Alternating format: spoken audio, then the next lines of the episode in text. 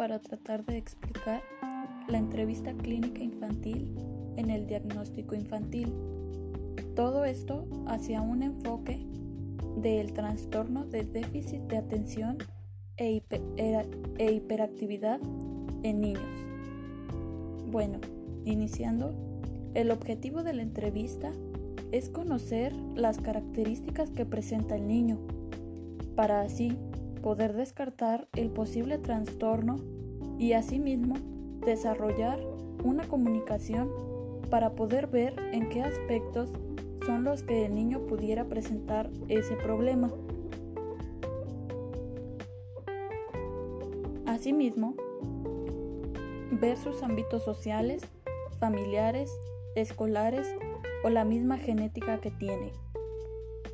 Todo esto con el fin de observar en qué ámbito podría ser el que esté causando este trastorno, ya que como se sabe, este trastorno podría estar relacionado de manera especial en la genética, aunque la causa exacta del trastorno de déficit de atención en, e hiperactividad de niños no es clara.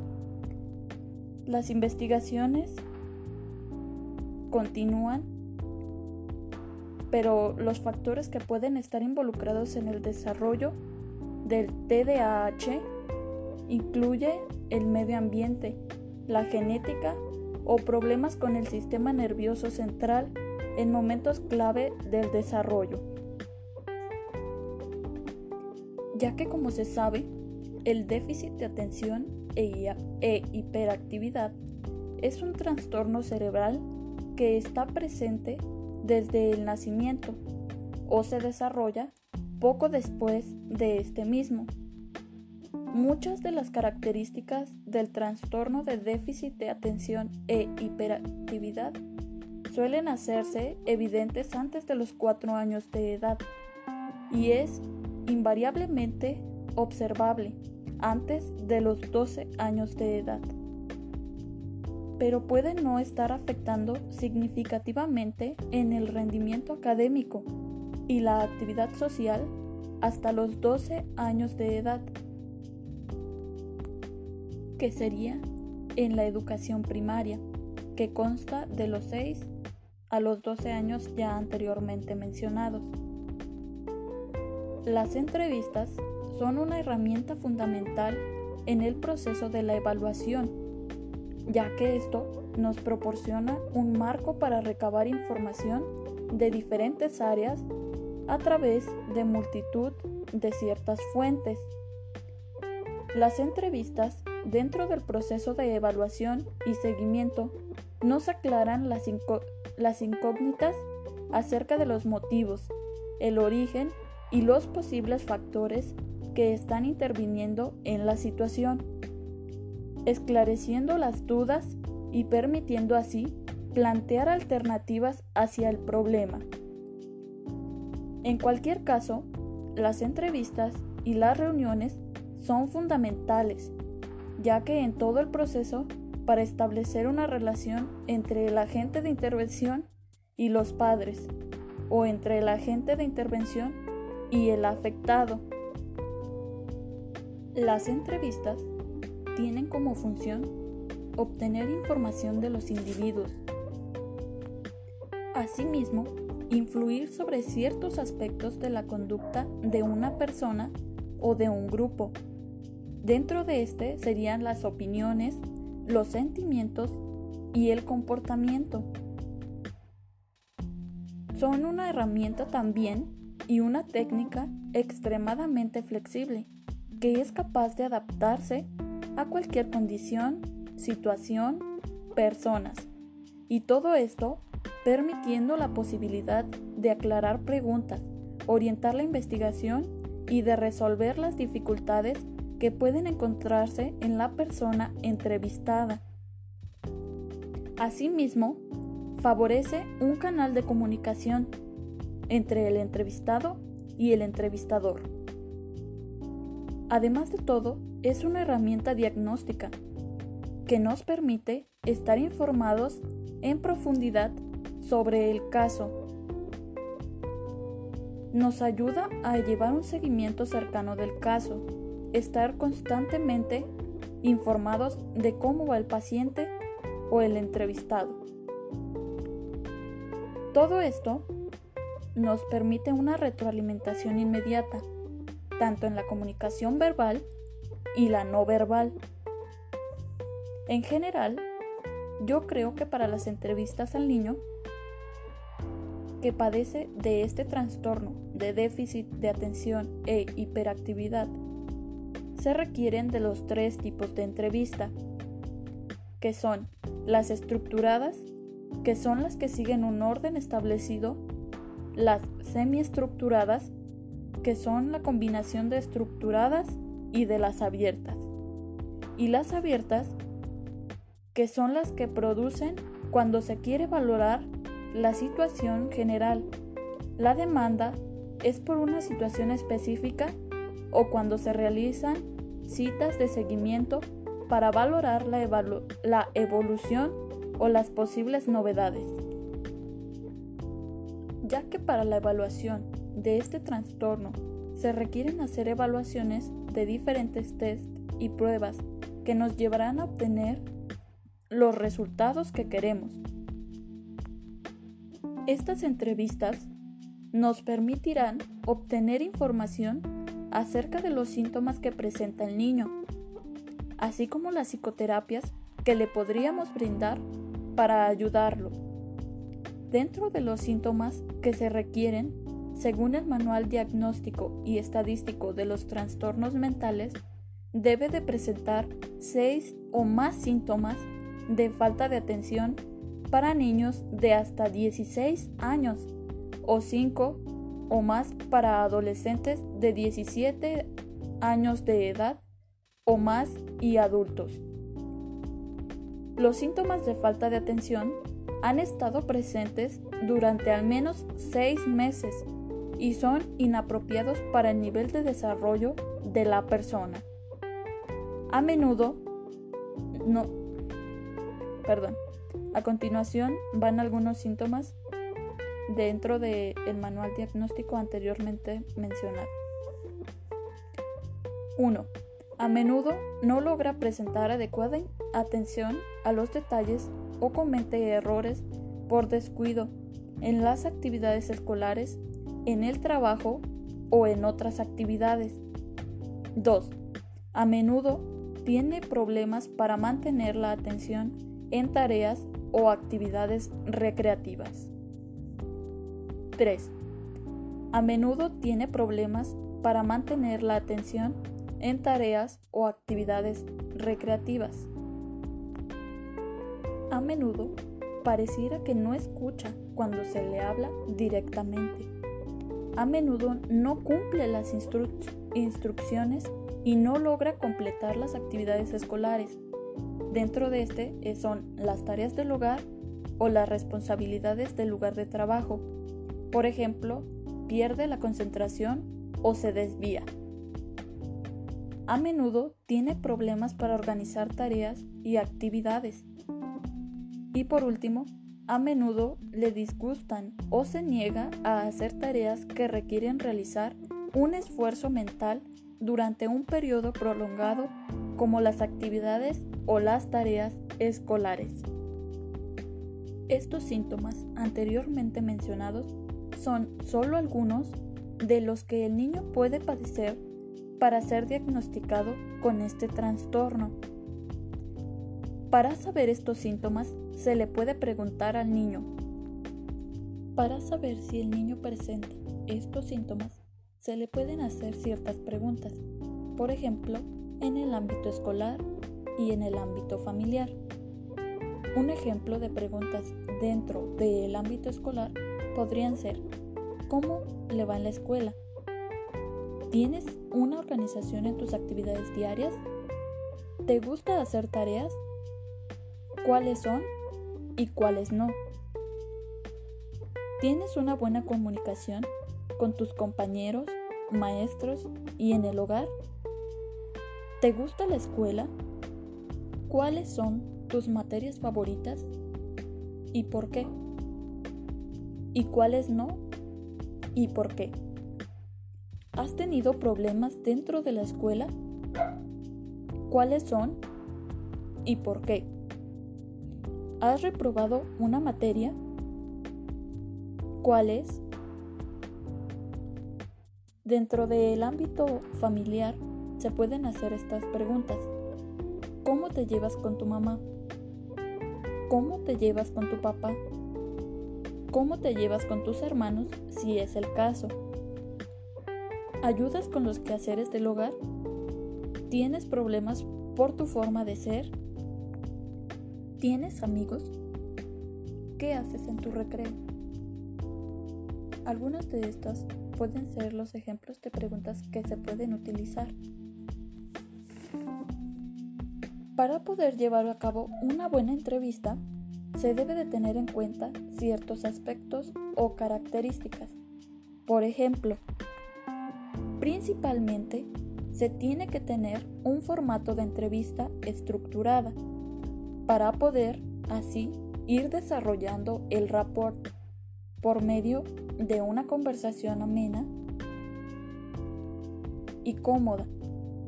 Asimismo, estar en un lugar adecuado que nos permita desarrollar mejor la entrevista y mejorar la confianza para que así se desarrolle una comunicación efectiva y verídica. Asimismo, tener las herramientas adecuadas para poder brindar un mejor servicio y, unos, y obtener unos mejores resultados. Asimismo, tener un lugar, un lugar limpio, ordenado y sin ruidos que provoquen distracciones. Y además debe de contar con una iluminación adecuada. Debemos escoger un horario, un horario que no intervenga en las horas de comida, ya que esto podría llegar a causar grandes inconvenientes, ya que si se llega a realizar entre este tiempo puede causar aburrimiento, sueño o distracciones que interrumpan la información que queremos llegar a obtener. Asimismo, debemos tener en cuenta la disponibilidad que ambos debemos de tener para realizar las citas próximas, acomodarnos a los horarios de ambos. Asimismo, para obtener la máxima información acerca del caso, se deben de realizar entrevistas también a los padres del niño, ya que por las características que presente sobre su comportamiento puede presentar un déficit de atención con hiperactividad. Es importante determinar cuál podría ser la causa del TDAH, ya que existe una tendencia familiar, de modo que puede haber factores genéticos, así como algunos factores ambientales que también podrían estar influyendo en este desarrollo del trastorno. Es por eso que la estructura del hogar y la escuela también son parte fundamental dentro del desarrollo del niño y por eso es importante el entrenamiento para los profesores del niño, ya que esto también podría ayudar y proporcionar información importante para el diagnóstico y el tratamiento del niño. Es por eso que una evaluación completa realizada por un profesional capacitado es la única manera de saber con seguridad si un niño padece de TDAH. Después de determinar que el niño padece este trastorno por déficit de atención, se tiene que compensar, perdón, se tiene que comenzar con el tratamiento. Es por eso que el tratamiento puede incluir medicinas para controlar los síntomas, que en este caso se requeriría la intervención de un psiquiatra para que pueda proporcionarle esas medicinas. Y asimismo, podrían ser terapias o también podría llegar a ser una combinación de ambos. existen ciertas complicaciones que podrían estar desarrollando el TDAH, lo que puede dificultar la vida de los niños. Los niños que padecen de TDAH tienen estas características. A menudo luchan en el aula, lo cual puede llevar al fracaso académico y al juicio de otros niños y adultos. Tienden a tener más accidentes y lesiones de todo tipo que los que no padecen de este trastorno.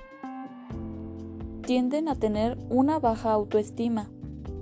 Además, son más propensos a tener problemas para interactuar con sus compañeros y los adultos y para ser aceptados por estos mismos están en mayor riesgo de abuso de alcohol y drogas y de otras conductas delictivas. También es bueno mencionar que se puede tener en cuenta una prevención. Durante el embarazo, evitar cualquier cosa que pueda dañar el desarrollo fetal. Por ejemplo, no beber alcohol, no usar drogas y ni fumar cigarrillos. Asimismo, proteger al niño de la exposición a contaminantes y a toxinas, incluido el humo del cigarrillo y la pintura con plomo. De igual forma, limitar el tiempo frente a las pantallas. Aunque todavía no se ha comprobado, puede ser prudente que los niños eviten la exposición excesiva a la televisión y a los videojuegos en los primeros cinco años de vida. Asimismo, es bueno añadir pruebas complementarias fuera del flujograma del protocolo, pero útiles en el caso de que se sospechen comorbilidades, como pasa en el perfil elegido como práctica. Algunas de estas pruebas pueden ser el test de atención que muestra baja velocidad de procesamiento y déficit de atención selectiva Asimismo, la concentración mental. El test del dibujo de la figura humana en el que se aprecian cuatro ítems emocionales en los que son la pronunciada simetría de las extremidades, la figura pequeña, los dientes y nubes que apuntan a una personalidad insegura, con impulsividad y con problemas de coordinación psicomotriz fina, Vive a veces las figuras paternas como amenazantes. Estos datos también confirmarían su impulsividad motriz. Es por eso que resulta favorable hacer estas pruebas que nos brinden información sobre el comportamiento y el pensamiento del niño. Asimismo, respecto al área gráfica, en el test gestáltico visomotor de Bender, este test explora el retraso y la pérdida de la función motriz, de estructuración espacial, la maduración de esta área y las deficiencias cerebrales orgánicas que pudieran existir. Una mala puntuación denotan también, aparte de la posibilidad de dificultades motrices, signos de secuelas de dificultades perceptivas o problemas emocionales graves. Posteriormente, si se ha corroborado el trastorno, se debe hacer la evaluación de la psicomotricidad, que consta de evaluar las conductas motrices básicas, las conductas neuromotrices, las conductas percepticomotrices y el esquema corporal. Asimismo, se deben de tener en cuenta dos puntos, que son la obtención de la historia que consiste en la exploración de las áreas significativas de la vida y la actividad del niño en el pasado y en el momento actual, incluyendo el problema que presenta. Y en segundo, el examen del estado mental, que consiste en evaluar y describir el aspecto y funcionamiento del niño tal y como se manifiestan en la situación de entrevista. Sin embargo, en la puesta en práctica real de la entrevista con el niño y la obtención de la historia y el examen del estado mental no siempre son procesos bien separados y suelen llevarse a cabo simultáneamente.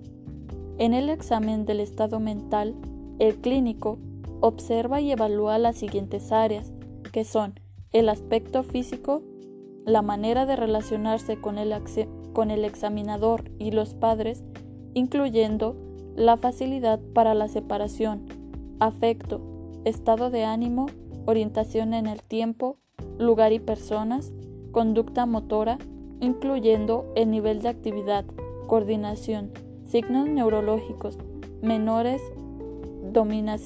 dominancia cerebral y presencia de tics o estereotipias, contenido y forma de pensamiento, incluyendo alucinaciones, ideas delirantes, trastorno del pensamiento, habla y lenguaje, inteligencia global, atención, memoria, actividad neurológica, juicio e introspección y modos elegidos de comunicación. La entrevista con niños necesita tiempo y espacio, orientativamente de 45 a 60 minutos para cada entrevista y un espacio que permita hacer posible el juego. Se deben de tener en cuenta pautas generales. 1. El psicólogo podrá intercalar preguntas sobre el estado físico del paciente o preguntar por sus deseos, ilusiones, miedos, impulsos, defensas, afectos y cualquier otro tipo de relaciones que nos puedan parecer de interés. 2. El, psicólogo personalmente, en lo posible, es el que debe acompañar al niño desde la sala de espera al lugar de la exploración, intentándolo hacer con su acuerdo y convenciéndolo de que sus padres le esperan en la sala de espera y, y los encontrará al salir. 3. Tratará al niño por su nombre y le dará a conocer el suyo, facilitando una relación lo más personalizada posible. No se sentará siempre tras una mesa. Debe aclarar qué es lo que el niño comprende del hecho de que le hayan llevado a la consulta. Debe establecer con él cierta complicidad y asegurarle de que guardará el secreto en los niveles que él quiera. Es mejor no tomar notas durante las entrevistas, puesto que esta actitud puede inhibir al niño y privarle de, de, expresar todo lo que podría. Dentro del juego libre que se establece el entrevistador, hará preguntas que favorezcan una mayor creatividad e iniciativa y en ningún momento dirá nada que pueda cortar la espontaneidad del niño estudiado. Principalmente la estructura de la entrevista debe de ser la preparación y orientación del niño. Antes de reunirse con el clínico, los padres deberían hablar con el niño sobre la naturaleza y la finalidad de la evaluación y de la entrevista. Se recomienda establecer un objetivo en términos de apoyo, sin ser peyorativos o acusadores, para así poder evitar innecesariamente a la defensiva al niño o hacer que la evaluación sea una especie de castigo. Inicio de la entrevista. Sobre todo en niños pequeños no se recomienda comenzar con el problema manifiesto. Es prioritario hacer que el niño se sienta como en su casa, se puede conseguir permitiendo que el niño explore los materiales de juego disponibles o preguntar por temas neutrales o agradables, como puede ser con qué se divierte el niño. Problema manifiesto y proceso de consulta. Al iniciar la entrevista es útil revisar y esclarecer qué piensa el niño acerca del objetivo de la evaluación y qué se le ha explicado.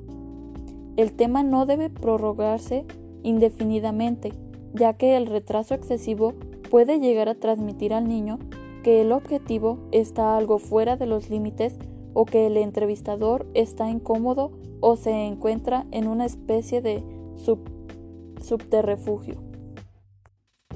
Evaluación de las principales áreas del funcionamiento.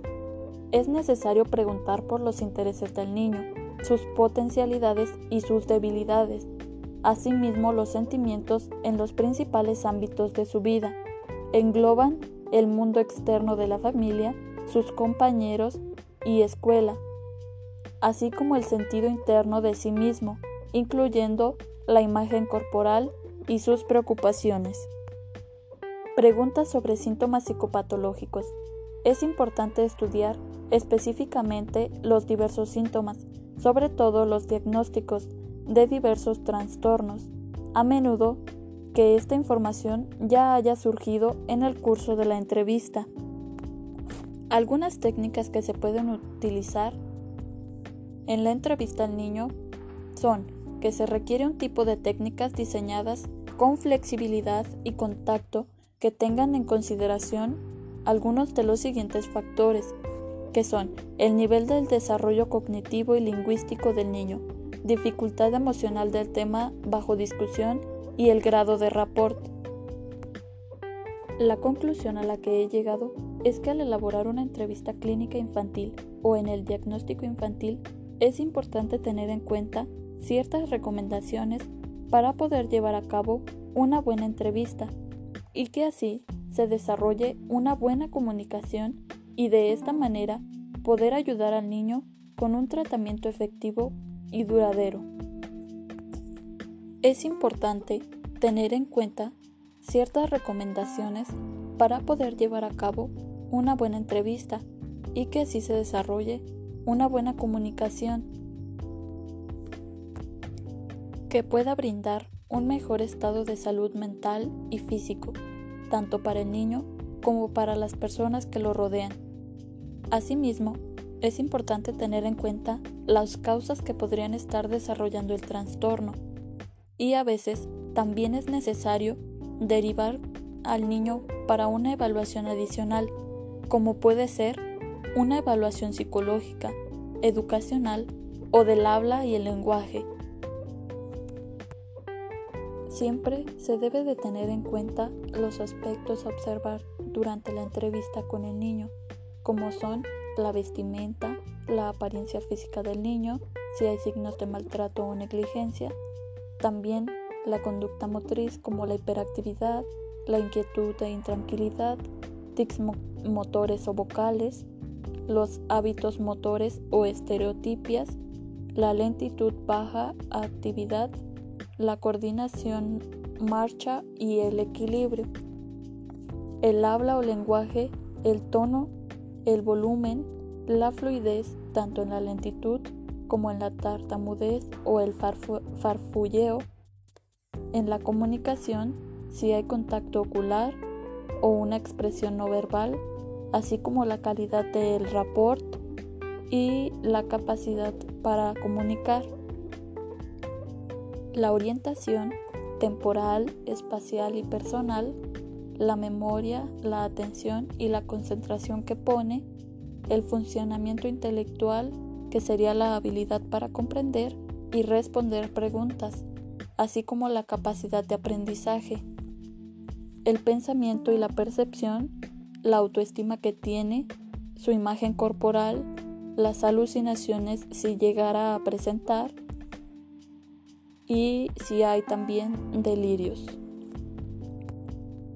También en el afecto y emoción, si llega a presentar sonrisas, un llanto o una expresión triste, así como irritabilidad o un enfado, así como un humor expansivo o cambios de humor muy drásticos. Lo habitual, lo habitual es que el niño vaya a presentar una cierta desconfianza en las primeras sesiones por no estar presentes sus padres dentro de la entrevista. Es por ello que se le debe de tranquilizar y hacerle sentir que estará seguro y se encontrará bien con nosotros. Siempre debemos de estar muy al pendiente en observar sus movimientos y su conducta dentro de la entrevista. Las referencias que fueron utilizadas fue el Manual Diagnóstico y Estadístico de los Trastornos Mentales o mejor conocido como DSM5, asimismo la Facultad de Psicología de la UNAM, la Guía de Práctica Clínica sobre el Trastorno por Déficit de Atención con Hiperactividad en Niños y Adolescentes el Manual Diagnóstico y Tratamiento del TDAH y el libro Mayo Clinic o Guía de Mayo Clinic para criar a un niño saludable.